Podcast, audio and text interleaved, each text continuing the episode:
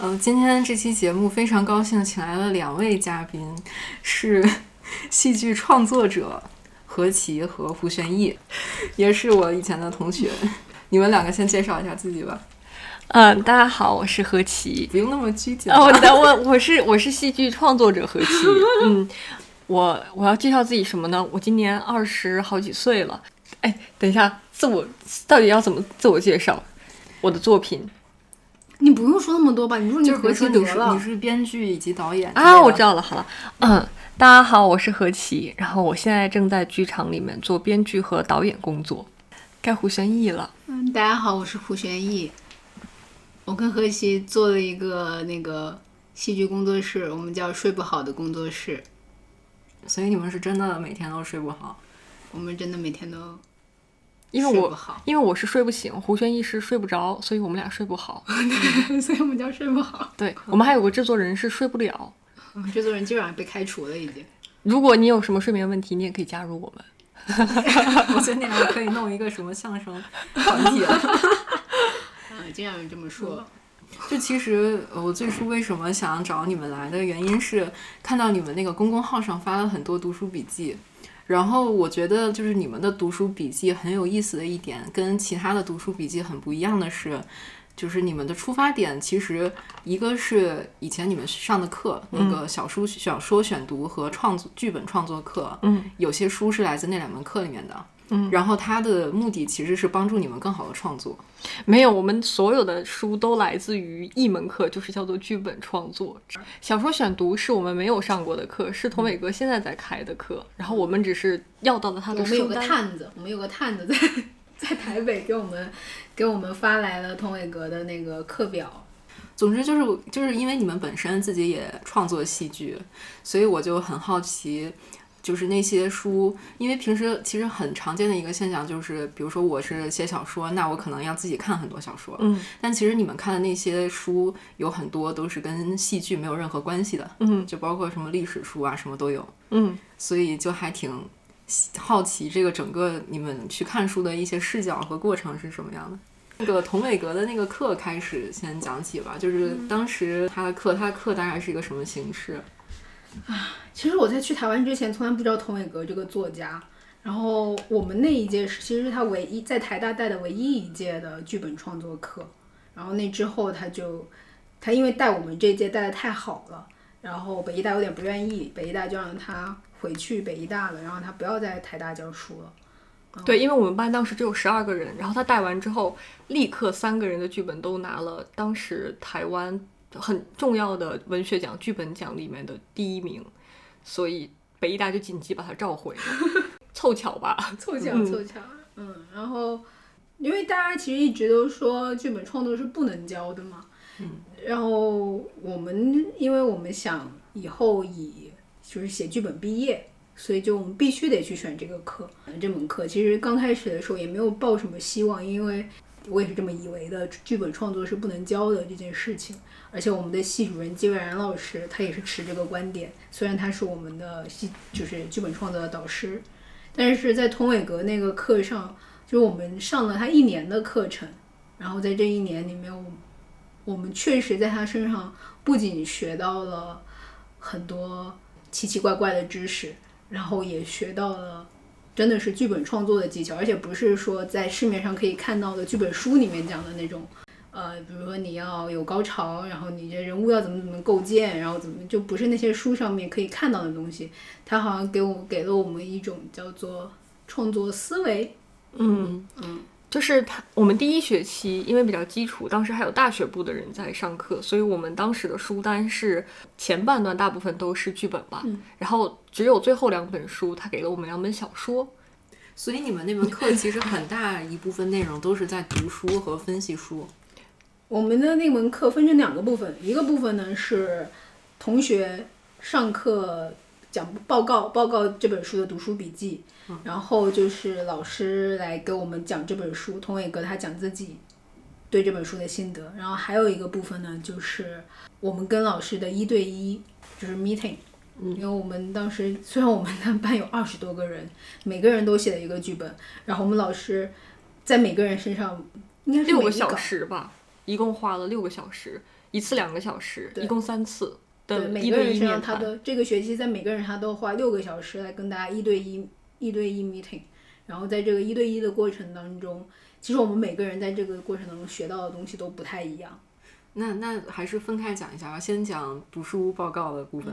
其实他给我们的书，我觉得第二学期的比较比较好，是因为就是第二个学期大家都是人比较少嘛，嗯，这是第一个学期之后，他筛了一批人走，嗯，然然后留下十几个人，十二十二个，十二个。然后第二学期的书就是三本小说，一本非虚构，一本历史，然后一本自传，一本历史，一本社科。就我我记下来是这样。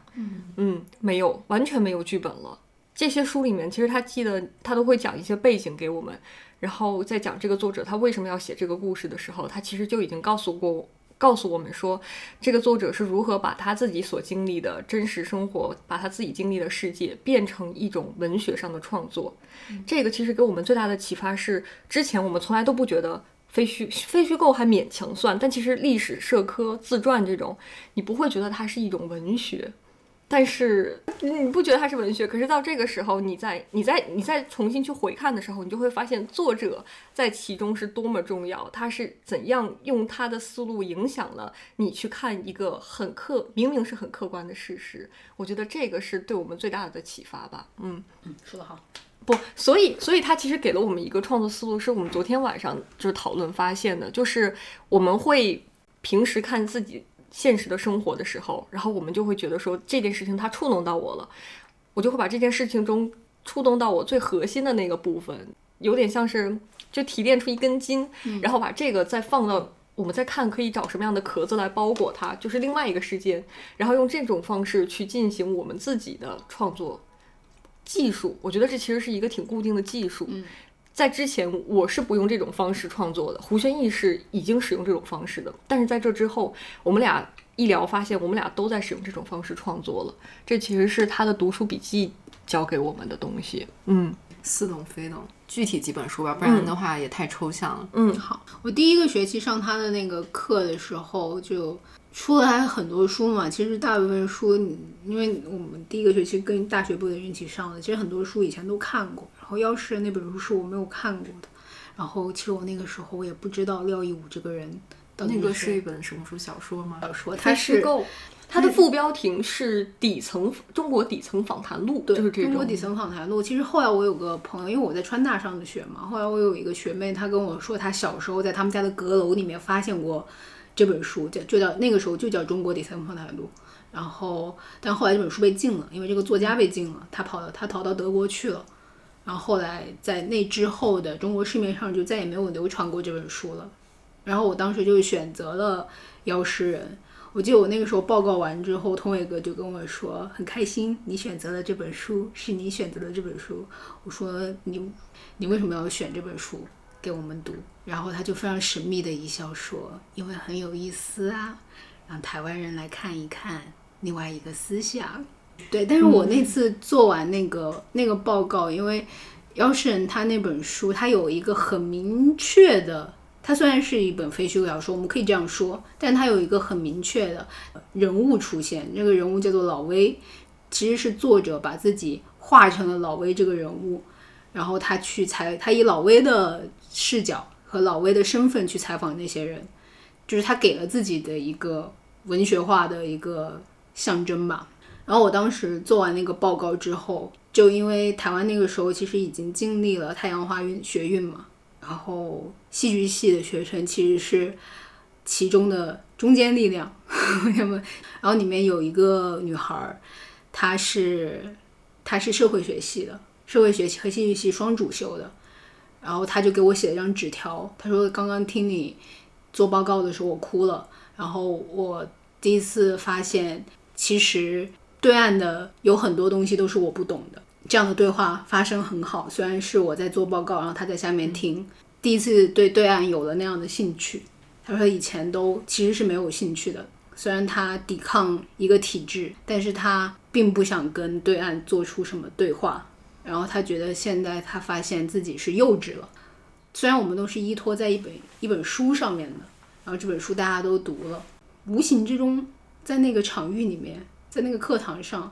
发生的一次我们这个世代之间的两岸之间的对话。所以，所以你当时报告内容都有些什么？可以大概讲讲吗？嗯报告内容还有那那本书，它具体描写了一些什么样的场景？妖师人其实只是那本书中的一篇短一个段落的名字它其实有很多很多很多，就是他采访了不同的人，妖妓师人是其中的一个角色。，然后他采访的妓女，就妖诗人是这个这个词是什么意思？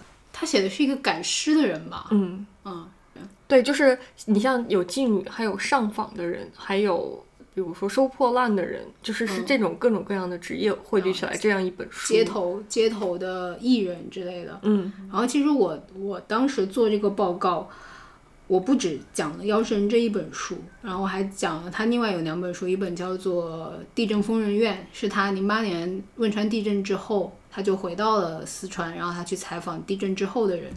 然后还有一本叫做《洞洞舞女和川菜厨子》，就是他去采访川菜厨子，然后还有在那个之前他们会把那些防空洞做成舞厅，然后他采访那些舞女。这三本书我都都联系起来了，放到这一篇报告里面。因为其实他用的都是同样的手法。对，哎，你看很有意思的就是，我们现在在想这些书，我们都不记得它们内容是什么了。对，其实每一本都不记得。嗯，嗯，是因为是因为当时我他他让我们读书的方式，就是他做报告的方式，就不是看内容的。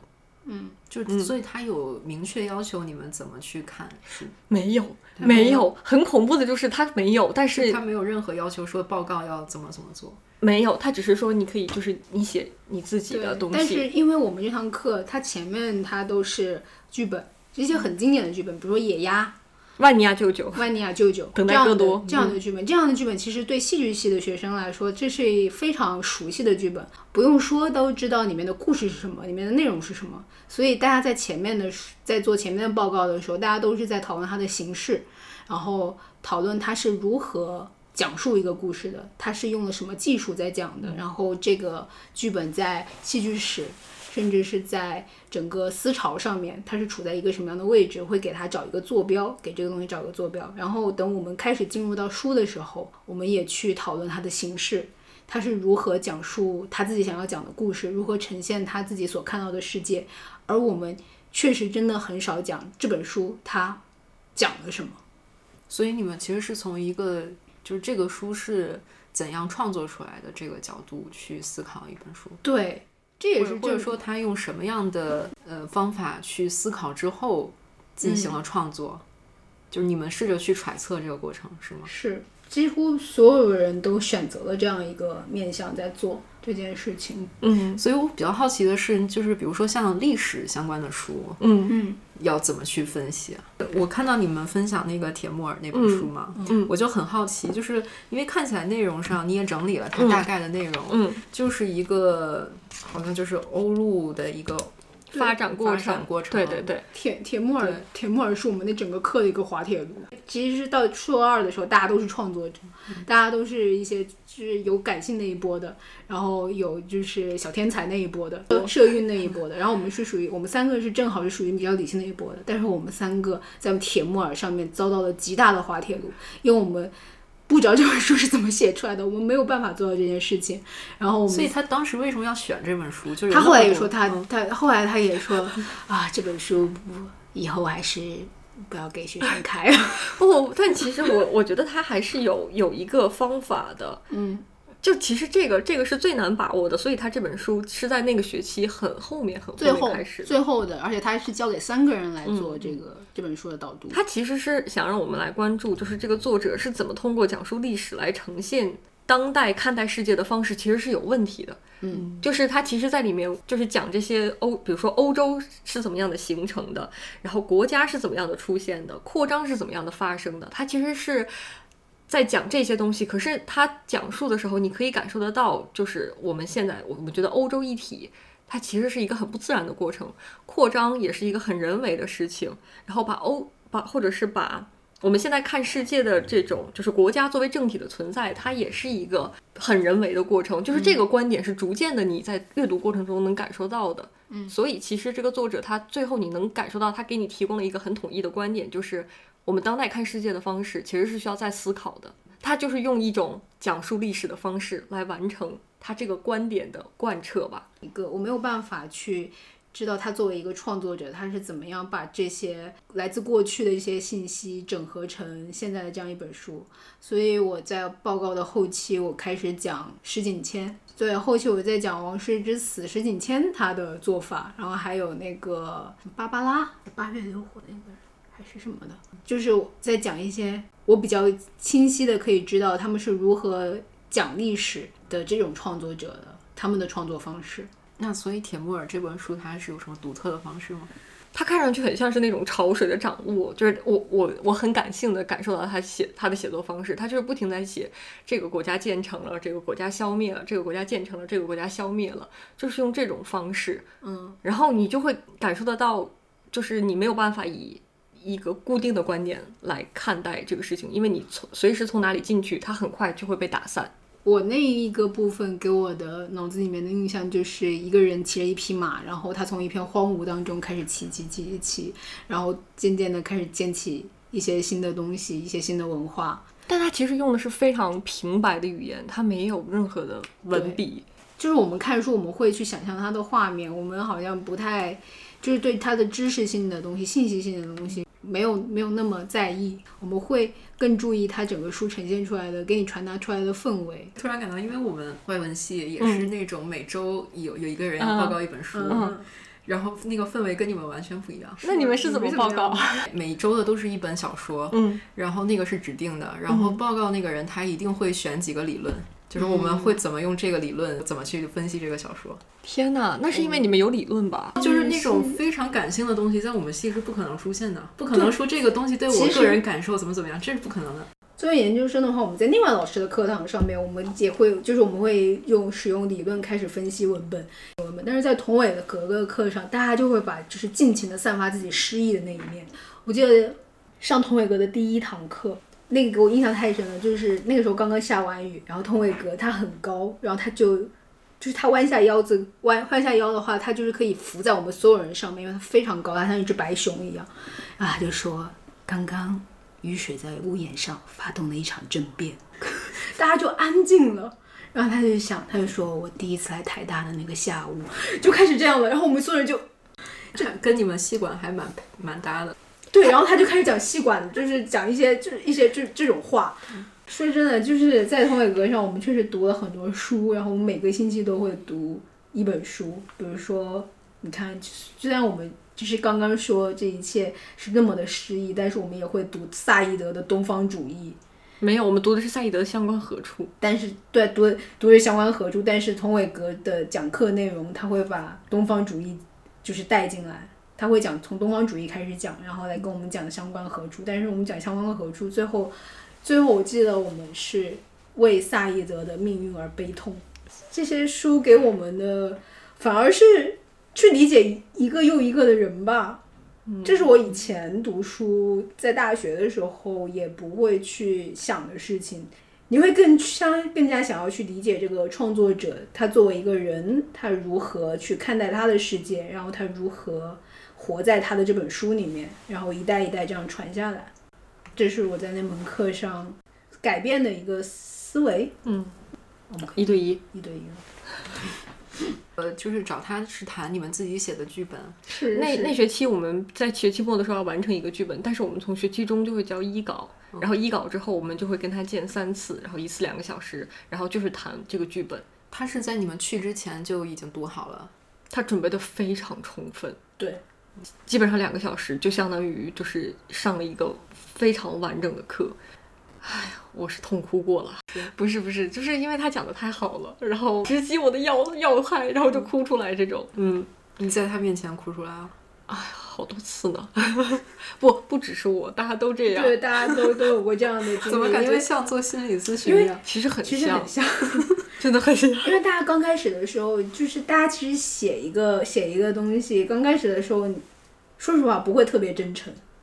童伟哥他是需要，他是会逼到你去面对自己最不行的那个地方，就是你在这个里面你到底要表达什么，你到底想说什么。但是他不是那种咄咄逼人式的，他是就循循善诱循循善诱。对那你你当时创作剧本是什么样？大概是一个什么样的故事？然后他又给你一些什么反馈？你当时写的是那个汶川地震一种旁观，一就是他种旁观他后来拿奖的那个。我其实刚开始的时候，因为我大学是学新闻的嘛，我不太会虚构，我不太敢虚构。我那个时候，因为我我会有一种就是，如果我写出来了，我就对不起某一个东西，就是我会非常在意这件事情，所以我刚开始的时候，我写剧本总是在绕着人物走，就是我不去直接写一个人物，我会写他周边的一些东西，然后用一些所谓的我当时理解的荒诞主义的东西，写一个并不荒诞的事情。其实汶川它就是一个灾难嘛，然后我其实是因为我自己不敢去面对，我要如何去用虚构的手法来把我当时我在汶川灾区看到的那些东西呈现出来，我不敢去做这件事情。童伟格他他他其实很接受，就是说你现在的这个状态，然后他就跟我说，他说那我们可不可以允许一种不合法的剧本存在？就是因为那时什么叫候我一直在不合法？就是不符合剧本结构的。，对，其实是这样的好懂啊！嗯，有些人就会把它理解成就是就是会被审查掉的剧本，其实不是这样。他他就是他说呃有那么多种类型的剧本，那我为什么一定要按照那个方式来写呢？你想写，你想到底你要写什么，你要你要怎么写？你现在这个方向是可以的。他说我可以去写那些，我可以去不触碰灾难的核心，你可以做这件事情。然后我就开始写了，然后我写了一稿给他看。我们在聊的过程当中，我们都感受到它里面就是它非常的冷峻，整一个剧本当时不知道说了些什么，有一些人在跑，有些人在跳，有些人就没有没有情感那个剧本。然后他就跟我说，他说其实我们写剧本是在针尖窝角上做文章，针尖窝角是我们的道场，但是这个针尖窝角要如何爆迸发出光芒来呢？这个光芒到底是什么？然后就让你会去想。然后你的针尖窝角上到底是什么？你想明白了吗？我的针尖窝角就是，其实就是我不敢去，我没有办法去传递出那个在灾难现场感受到的东西。就是我是一个离灾难很远的人，就是我们大部分人其实都是离灾难很远的。然后我为此感到不好意思，感到愧愧疚。其实我想写的并不是那场灾难本身，因为我没有经历过那场灾难。我其实想写的是我们在远方的这些人，我们看着那场灾难，然后我们所感受到的，我所感受到的这些愤怒、愧疚、想要逃避，还有黑暗的一些东西，就像我们现在这样，就是不是那么多人都有那个勇气去到那个武汉的，在那个疫情最严重的时候，不是所有人都说我我要捐钱，然后我就可以捐很多钱。然后你愿不愿意去武汉去帮忙？你愿不愿意把自己暴露在病毒之下？其实很多人都是，虽然嘴上说的好好好，但其实心里都是不愿意的。其实我当时那个剧本，我是想面对的是这个自己内心的黑暗面的这个问题。这个是童伟哥逼我去找的这个东西。最后一次 meeting 的时候，他又跟我说，他说你现在就是在走一条山路。你走了很远，你以为你要去的那个地方，不是你真的想要去的地方。我们做创作者，就是要接受自己是个坏人。你看这个都挖出来了，怎么能不痛苦？真的会痛哭的。对，然后 行这是我以前不知道，这其实也是我们另外一个老师，他叫季蔚然。季蔚然他是一个非常冷酷的人，他说话很冷酷，他会直接，他不会像童伟哥那样花六个小时时间，最后让你明白，不要想要在作品当当中做一个好人。季蔚然是会直接跟你说。一定要警惕那些在作品当中大喊高尚、大喊道德的人。即使你当时不接受，你可能之后要花六年的时间来承认他说的是对的。嗯，但其实没有那么多学生可以接受这件事情。大家都希望在自己的作品当中可以做一个可以高举某个旗帜，然后可以让大家或者是在浊世中清醒的那个人。对。但是，我因为我突你说这个，我突然想到，就是金卫然他在他自己书里面写的那个序言，嗯，他其实就讲了那个悲剧这个事情，从历史到现在已经有了很多转变，嗯，就以往可能是那种英雄史诗，嗯，但是现在就是一个是非常自由化的悲剧，然后还有就是非常私人化的悲剧，嗯，没有扯远了，所以所以当时那个童伟格给你给你那个建议之后，你具体做了什么样的修改？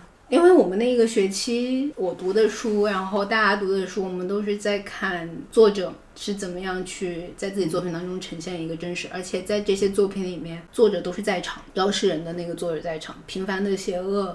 汉娜·阿伦特也是在场的，大家在面对一个深渊，然后阿伦特在面对一个深渊，然后在面对这个深渊的过程当中，自己跟自己内心发生角力，我是我会否变成那样的人？我这样写这个东西，我是不是伤害到了这个中国底层的这个人？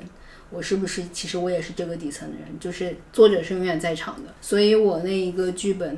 我就让自己在场了，就是我给自己在里面找了一个角色，通过不同的方式，他去不断的想要接近灾难的现场，最后他发现他根本不敢进去，他还是想要回到那个安全的地方。即使是在这样的不断的接近、不断的接近的过程当中，他也感受到了伤痛、自自身的黑暗，回到了最开始的地方，好像一切什么都没有经历过，但是他已经，他其实已经经历了一些东西。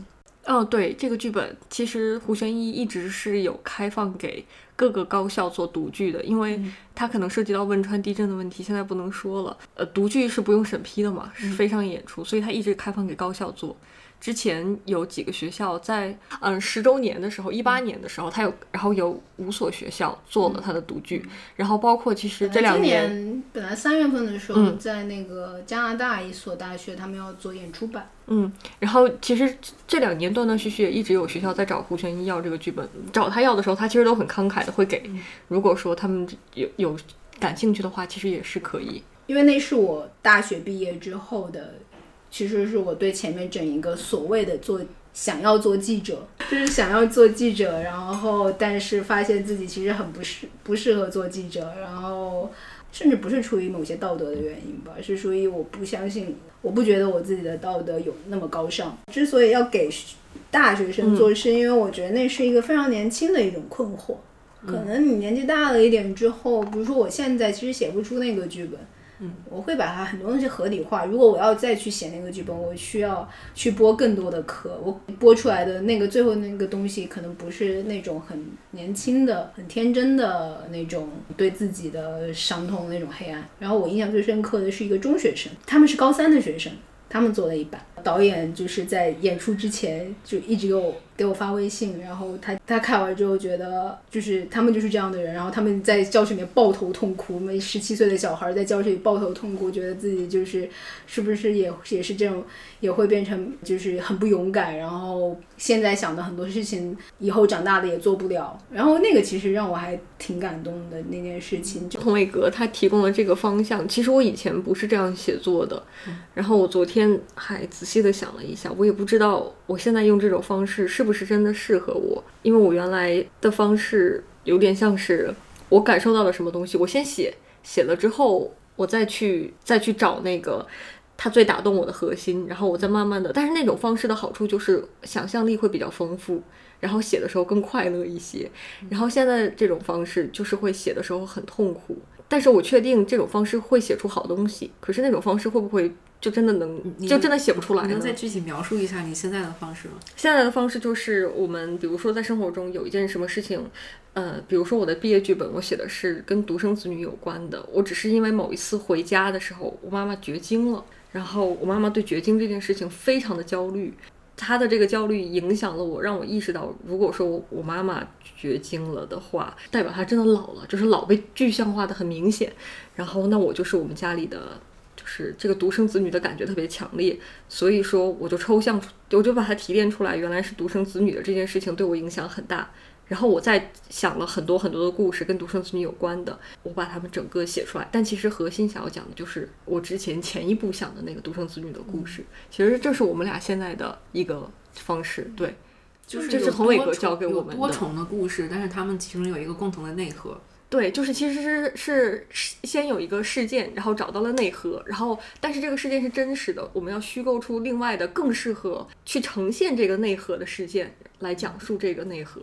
嗯，还有一个就是，其实现在很多人大家都说我们要写反映现实的作品嘛，就是一个有一个很宏大的现实，嗯我们想要去讨论这个问题，想要去反映这个问题，但是。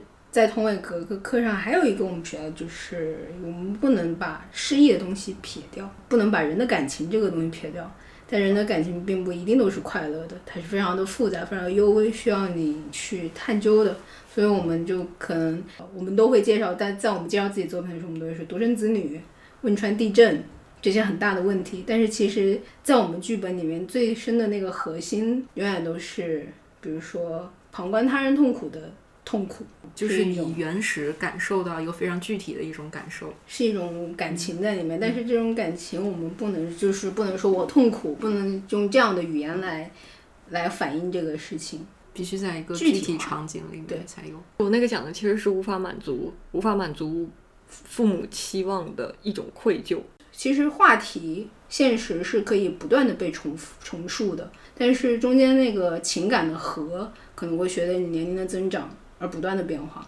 你们你们两个人是从什么时候开始合作？当时是怎么想到两个人一起去做一些剧的？是那个时候台湾有个工作坊，他是一个德国人来做，对，他的主题是被遗忘的故事。然后当时我们俩报名了，我们是作为一组报名的，我们一起做了个作品《新华字典》，跟新华字典有关的。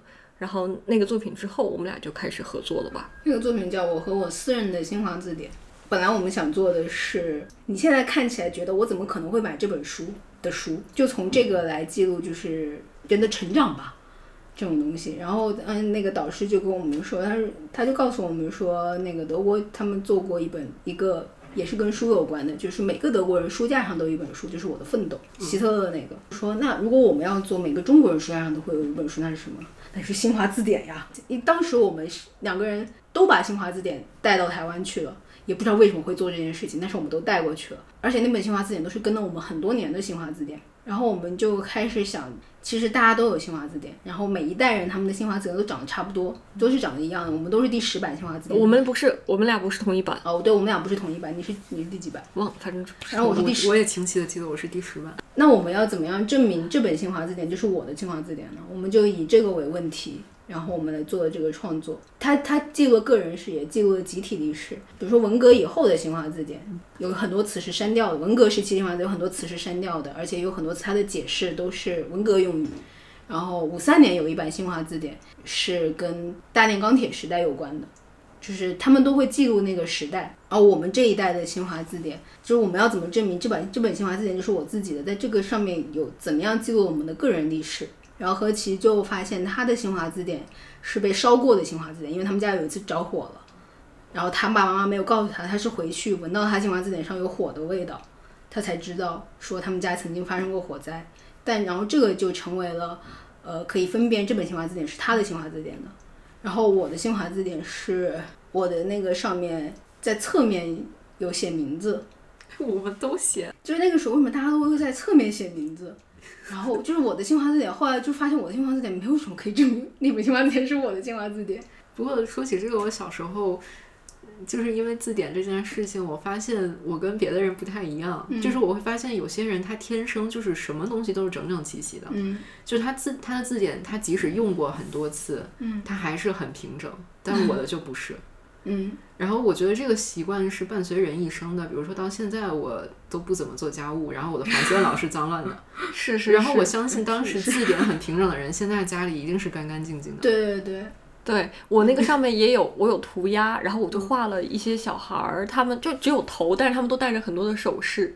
然后我就真的很喜欢买首饰，我到现在家里也都是一堆乱七八糟的这种。我也觉得他那个其实很小的东西就可以看出来。是，然后最后我们那个其实是只是一个十五分钟的一个 showcase。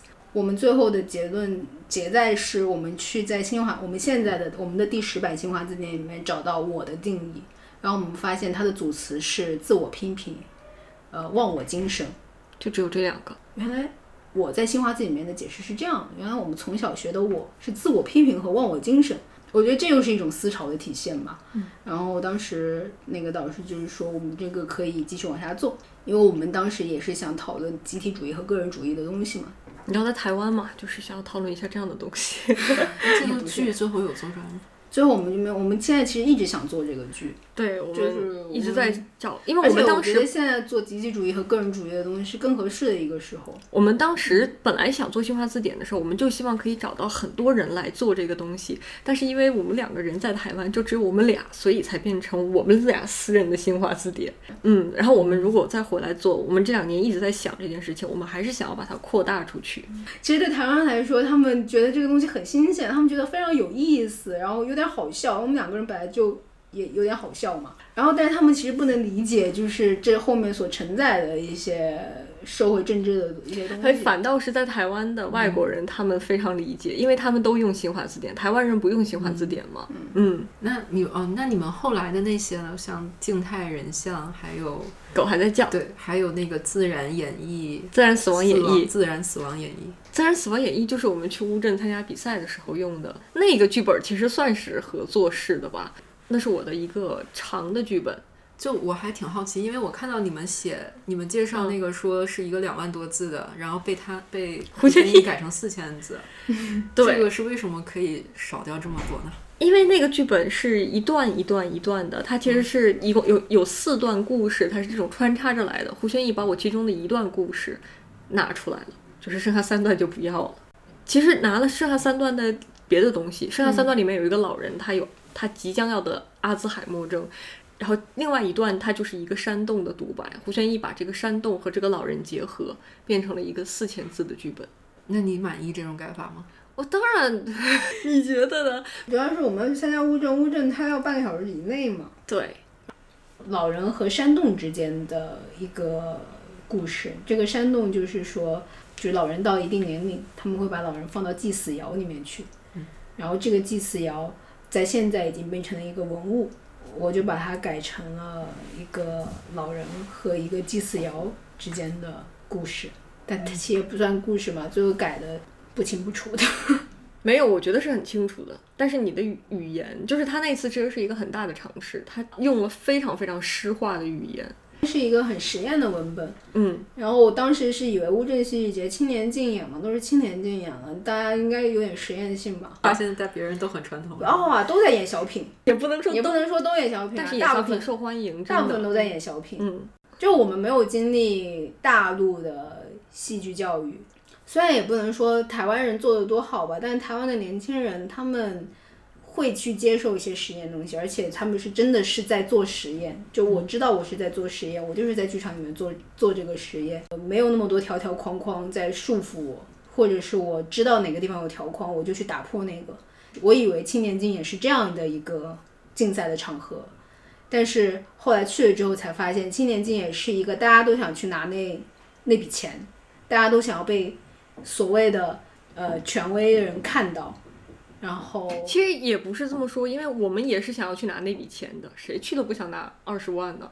但是那笔对我觉得那笔钱对他们大家的诱惑力太大了。嗯然后，然后有很多人，他们其实已经参加过几次，他知道怎么样可以更好的去拿。我不是说所有啊，有的人真的是，所以他们会，他们会用这种小品，小品，观众也喜欢这种小品。就是其实我在那边有受到一点挫折吧，嗯，或者是讨论一些议题，比如说我们那一届有讨论同性恋议题的，就是他们会，他们那个西施在现场说我们我们是同性恋，我们没有梅毒，我们没有病，大家来抱抱我们吧。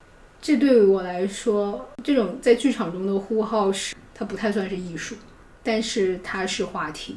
但是，但是你知道这么说，年轻人，我人真的很好。我觉得这么说，年轻人也很过分，因为他们做这件事情的时候，他们心里想的可能真的很单纯，是我真的想要做这个，只是技术上的不成熟，或者是思想上的不成熟，让他做出了一个这样的作品。我觉得他不是本着我，我就是，当然有的人就是坏，但是我我我觉得那些年轻人倒不是至于坏的程度，只是他做出来的作品是那个样子的。当时在青年竞演还，其实我觉得现在应该也是主流吧。嗯，嗯，所以你们不再参加那个青年竞演了吗？不还嗯，我是不会再参加了。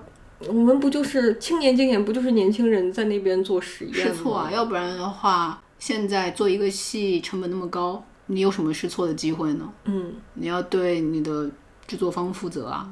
不过我们后来也反思，我们当时那个作品做的也确实不够好了。我们确实不够好啊，嗯，是我们的实验也并没有很彻底。我看你们的那个创作手记里边，是是叫创作手记吗？反正类似创作手记。你说静态，人像的那篇吗？就是你们公众号发的那篇，印象非常非常深。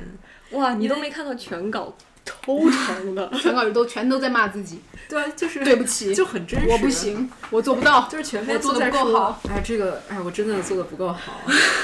对，因为我们去年我们非常非常幸运，就是有一个剧场愿意给我们给我们一次机会，在他们的科技艺术节上，完全属于我们自己的作品。他给了我们两个违约创作，一个是胡宣毅做的《狗还在叫》，他是他后来是杨婷导演导演的，在他的大剧场演出的，然后给了我一个独角戏的机会，我可以自己做导演编剧，那其实真的非常幸福。然后他们出钱啊，然后结果我就。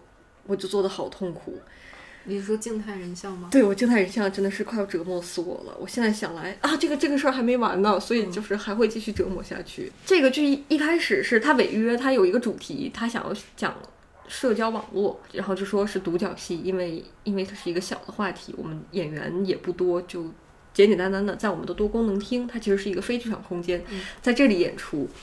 然后我就想啊，社交网络啊，独角戏。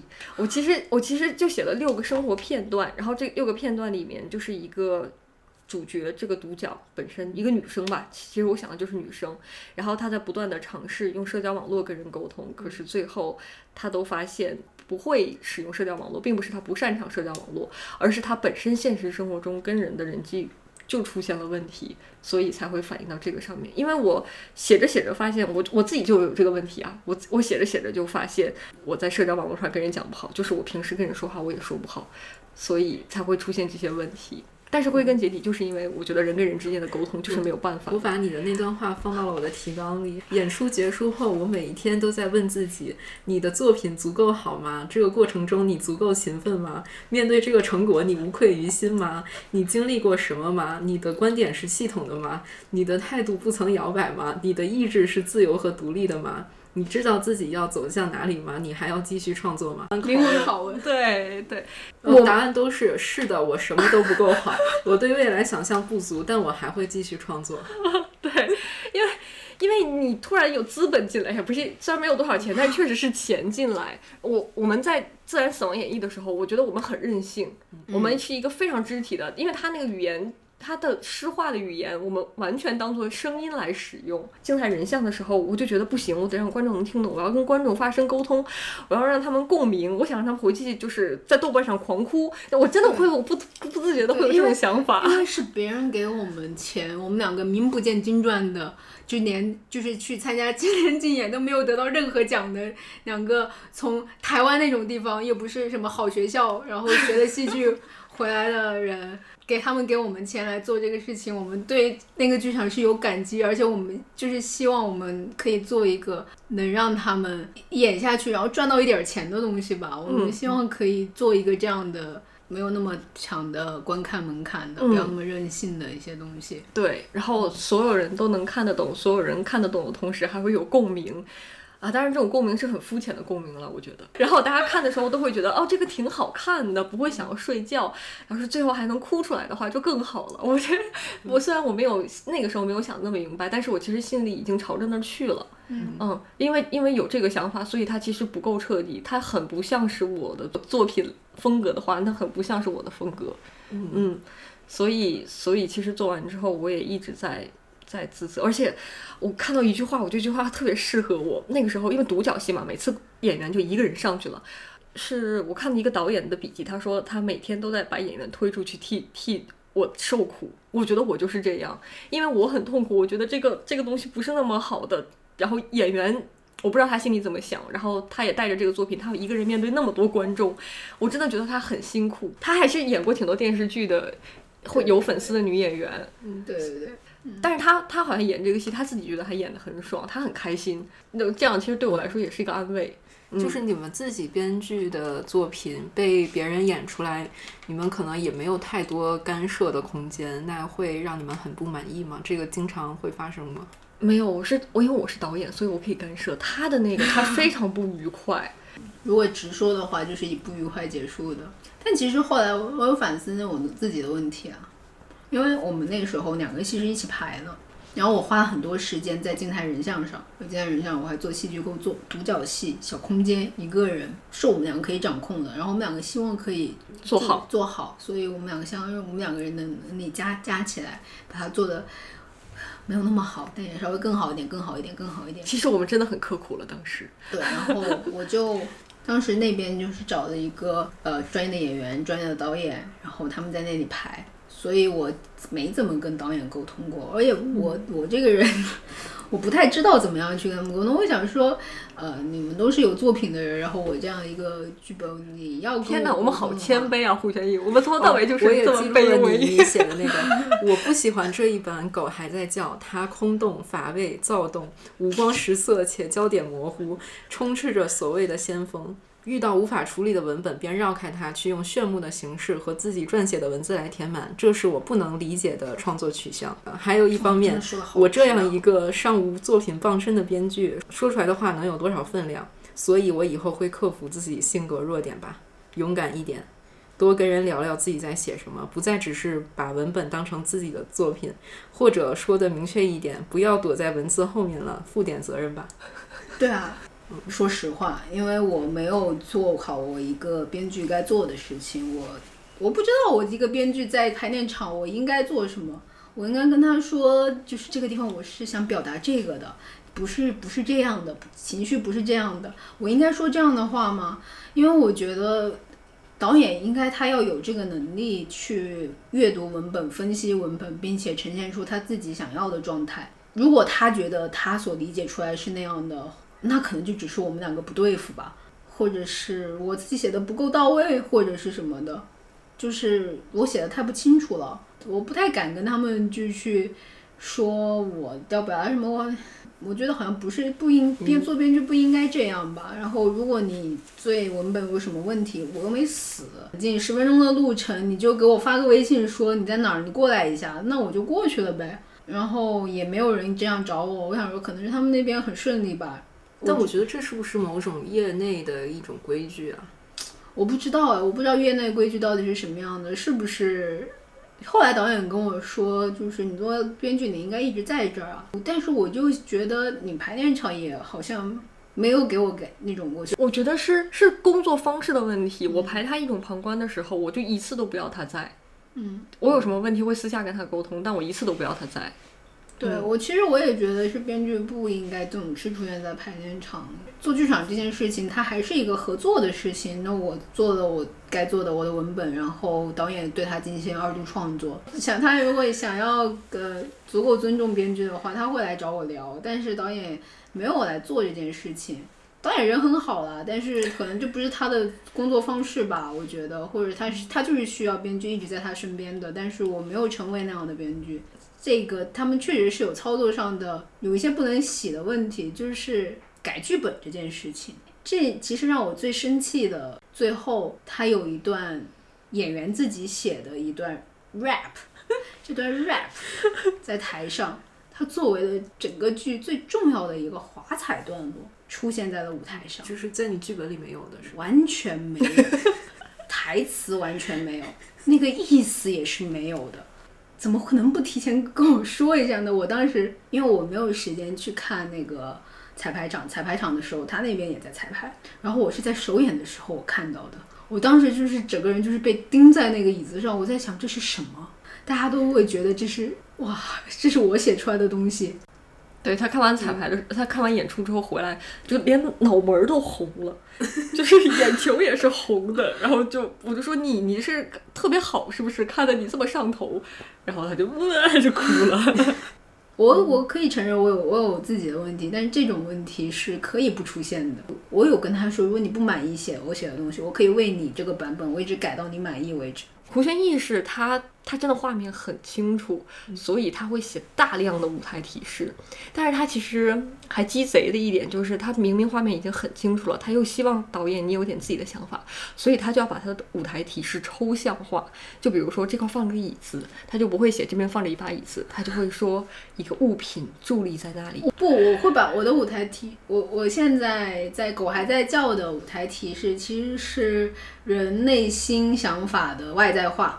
嗯，就是我会把人的情绪，还有他那个时候他心里所经历的一些心理体验，然后我把它写成舞台提示。确实，我给了导演一些门槛，我是把它当文学在写的。虽然现在很多人都在讲文学的时候，不不把戏剧在囊括在里面，然后，但是我是觉得戏剧对我来说啦，戏剧最开始还是一种文学，所以我是把它当成一个整体的文学作品在写的。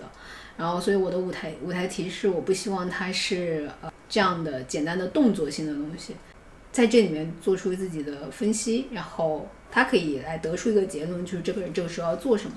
嗯，但是我作为导演，我有的时候就觉得他给太慢，就是这个人物的内心明明是你用动作来表示，我不是说我我直接写他做了什么的动作，而是你可以有更清晰的。在语言上的动作，就是语言中的动词来表示出来更清晰的他的内心，而不是你直接就把情绪这样写出来。嗯，但这个是我们俩一直在讨论的点了。但是比如说像曹禺，他的剧本里其实有很多散文式的文字，就是这个绝对不是只有你一个人在这样做。嗯，甚至有些大家也是在这样做。嗯，没有，因为胡宣义的剧本，他的文学性真的，他有在经营这件事情，所以其实当时他。有人觉得他的剧本是案头剧，因为看上去很好看，但是排出来很难排，或者是排出来都不好看。但其实我觉得那个绝对是可以被排的好看的，只是，嗯，可能需要声音很重要，它的你就需要有音乐，还有肢体这种设计，要合作的很好，才可以做出他的那个剧本本身的那个完整的艺术性来。哦，其实我还挺想推荐一下季蔚然就那篇论文，嗯嗯嗯，那个是我最近看的最好看的一篇论文，是吧？我们跟这两个老师学，就是童伟格，他是一个非常是，就是他会动不动就开始说一些雨水在屋檐上发动一场政变这种话，然后，但是季蔚然他是强，他是一个有他语言洁癖，他的语言非常干净，然后很精确，就是直击他想要说的核心。然后没有什么修辞，怎么说？他对台湾当当今年轻人不再去追求这种语言呐，追求这种结构啊，就是比较古典的这种他们剧本的东西，他其实是很不满的。对，我们两个跟童伟哥上了一年课之后，就是写剧本变得在基本人看来就是飘着，没有根基，太铺陈了。我们有大概差不多一年的时间，不怎么说话，彼此之间。基本上说你们不是跟童伟哥学的很好吗？你们去跟他学啊，不要跟我学啊，我教不了你们任何东西。然后，但是后来我们毕业作品还是他指导的，就是他们俩说的，他们俩都对，他们俩只是就是在不同的层面有侧重。就童伟哥教给我们的那个，就大胆的，或者是或者是观察生活的方式，再加上季蔚然教给我们的那种对语言还有结构的追求。其实是我觉得没有什么。对，同伟格就是说，你可以使用任何大胆的形式，然后你的内容就是我们要有一颗关怀现实世界的眼睛。季蔚然他自己的作品，你们有读过或看过吗？有。你们怎么评价？我们非常喜欢他的作品。对，但是就是一直被同龄同学嘲笑。对，他们觉得他太老套。对，就是他走非常扎实的文本路线。就他的他的对话一句是一句，每一句都可以拿来分析，对，就而且都有潜台词，这个是很厉害的。就是他的话，比如说表面上说我要喝水，但是如果你通篇看，你就知道他这句话说的不是他要喝水，而是我现在不想跟你说话了。所以我们觉得这个是很厉害的。毕竟他是一个被巴赫听影响的人，就是为什么我们就是这种录音，现在我们在对话，我们录音下来的东西，它不能成为剧本，它不能在舞台上。现在大家很多人不在追求一些日常的语言、平常的语言，但其实如果我们要写剧的话，每一句话就是在经过雕琢的。我们读一个剧本叫做《芝加哥性变态》。我之前没有听过他读剧本，然后他那次读剧本，他是口译，就是一看着英文念中文。然后那一段其实是两个人在做爱，但是他们是，他们没有真的就是一些做爱的语言，他们可能说的是一些就是骑马的这种语言，然后基本上就给我们读，他一句比一句，他觉得是那么激烈，他就自己嘟嘟嘟，然后读他就自己喘不来气，就 唉。啊，我我年纪大了不行，大概是这种。然后其实就是因为他在看这个剧本本身的时候，他就已经看到了这个作者写的时候，他的语言就是可以这样一浪高过一浪，他的节奏就是必须要这么快。所以他读他的时候，他只有这么快着读，你才可以体会到作者本身的语言是这么有趣的。可是其实你在看文本的时候，是绝对看不到这个节奏的。其实那次之后，我是觉得有些剧本，尤其是我们在看剧本的时候，读出来很重要。有没有对你们印象影响很大的剧本？有，有一个非常叫卡卡桑德拉表象终结的世界，对，是一个德国剧本，然后还很新，这个剧本还没有国内还没有演过。那个时候难民，欧洲难民这个主题不是非常火嘛？包括有一个小男孩他死死在沙滩上的那幅照片，然后这个剧本其实就是在回顾这个难民事件的，嗯。这个人他也是记者，是吧？他是记者出身。然后他用很多角度来讲这个难民的事件，包括从翻译者的角度、从记者的角度、从小说家的角度，一些转述者他们是如何将一个真实的一个发生的事件转述到更多的人耳朵里。就是难民，他们真最真实的事情就是其中一个难民，他写了一篇日记，日记就是讲述他如何从他的家乡想要偷渡到欧洲国家去，然后最后死在路上。这篇日记被大家看到，怎么说呢？这种影响要怎么说？我觉得我们那个时候写的小剧本都有在借鉴它的结构，嗯，吧？是，嗯，我回北京以后看的戏确实非常的贫乏，真的感觉人都要干涸了。你想想，你看一个戏两个小时，一两个小时吧。你在剧场里，如果真的是一个好戏的话，以后你都会回想那个美好的夜晚。但如果是个烂戏，接下来一整段时间你都会心情很郁闷。你花了钱，你坐在那里，又花了时间，然后你又又受折磨了。你会担心你自己的戏会变成？会呀，当然了，我。所以我们以不浪费别人的时间为前提。我觉得静态人像没有浪费别人的时间。我我还是好感。你觉得？我觉得这已经是很高的现在现现在人 像，即使是创作者，我觉得他也是有可以启发创作者的空间的吧。不敢这么说，那为什么我敢呢？我的 我的我的，你说狗还在叫吗？嗯，狗还挺浪费时间的。没有，狗还在叫的剧本非常好。没没有没有没有，他还有在重新，我不知道重呃重新焕发光彩的机会。我不知道，我也不我也不期待了。嗯，我自己最近面对一个面对的一个问题是。我写了一个小说，嗯，然后被编辑说要改，嗯，他说我写的是散文，不是小说，然后让我把我的散文改成小说，我我答应了，然后但是我发现我就是我根本都不敢打开那个文档，在脑子里构思了一下，如果我要改，基本上就是整所有从头到尾整个口吻要改掉，嗯，我最喜欢干就是这件事了，对，就是分人，从头来过，就是你们要怎么面对？这件事，我写都是屎，然后就是删掉，我就是这种人。其实我也很讨厌，我最讨厌改东西了，我就不喜欢动我自己现在的东西。我觉得就是改比写要痛苦很多很多倍。对，我就是喜欢这种痛苦，因为他他有种他有种自己永远在跟什么东西竞争的感觉。当他写作的时候啊，不论是跟其他人还是跟上一稿的自己，那我是没有这种快感了，所以我不喜欢。我没有快感，我没有快感，但是他不行就是不行。他不对就是不对。我毕业毕业答辩的时候，居然没怎么说话。居然最后他看着我，他说：“我就想问你一个问题，你打算以后都这样写作吗？”因为我那个时候我写完第一个剧本之后，然后我就去了一个英国皇家剧院他们办的工作坊，重新学。英国是非常古典的，他们有非常悠长的戏剧传统，他们教我们怎么样写作的基础，写剧本的基础。非常有用，非常的扎实，非常的好，我就不知道怎么写东西了。我之前我终于终于终于自由了，我知道就是不同的内容可以用不同的形式去承载，而这个形式是我自己所创造的。我喜欢这个创造壳子的这个过程，但是现在有人告诉我你别飘了，你要下来。然后我当时的导师他是一个，他其实在英国非常有名的一个剧作家，他八零年代就在一个女权。她她是一个女权剧社的创始人，非常的火。然后她已经年纪很大了，她就是一个非常 tough 的 woman。她就跟我说：“你必须要写你你。”她说：“你这些就是我写的第一稿。”她就说：“没有任何意义，你这样没有任何意义。”然后他就选择我其中一段唯一写的一段是两个人类在对话的这样一段，他要别人来读，读完之后他在我后面说：“你看，这样你也可以写好吧？这样也可以，那为什么不这样呢？”就是他有非常强烈的，就是他知道这个东西应该怎么做，怎么做，怎么做，怎么做，但我没有这个东西，我没有这个基础，然后那时候就不知道怎么写，然后我马上要写第二年的剧本课的作品了。我就重复了自己，我就重复了自己走一种旁观的那种路子，然后重复了自己来走这个东西，就是我们都知道不行，然后就一直在改，一直在改，一直在改，然后到最后其实其实还是一个不扎实的东西。其实我那是一个很扎实，就是其实，在英国人他们的鞭策之下，我真的出现了一个想出了一个非常扎实的一个故事，里面的人物他们在里面互相的。